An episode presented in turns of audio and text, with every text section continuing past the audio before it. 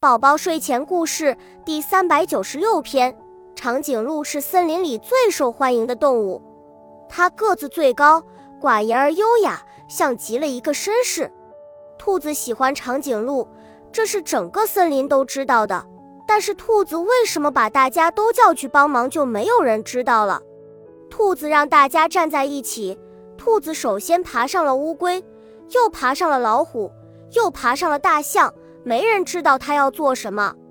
而就在他想偷偷接近长颈鹿的时候，长颈鹿突然转过头来亲了兔子一口，心脏像要跳出胸膛，兔子幸福的坠落，像春末溪边的花朵。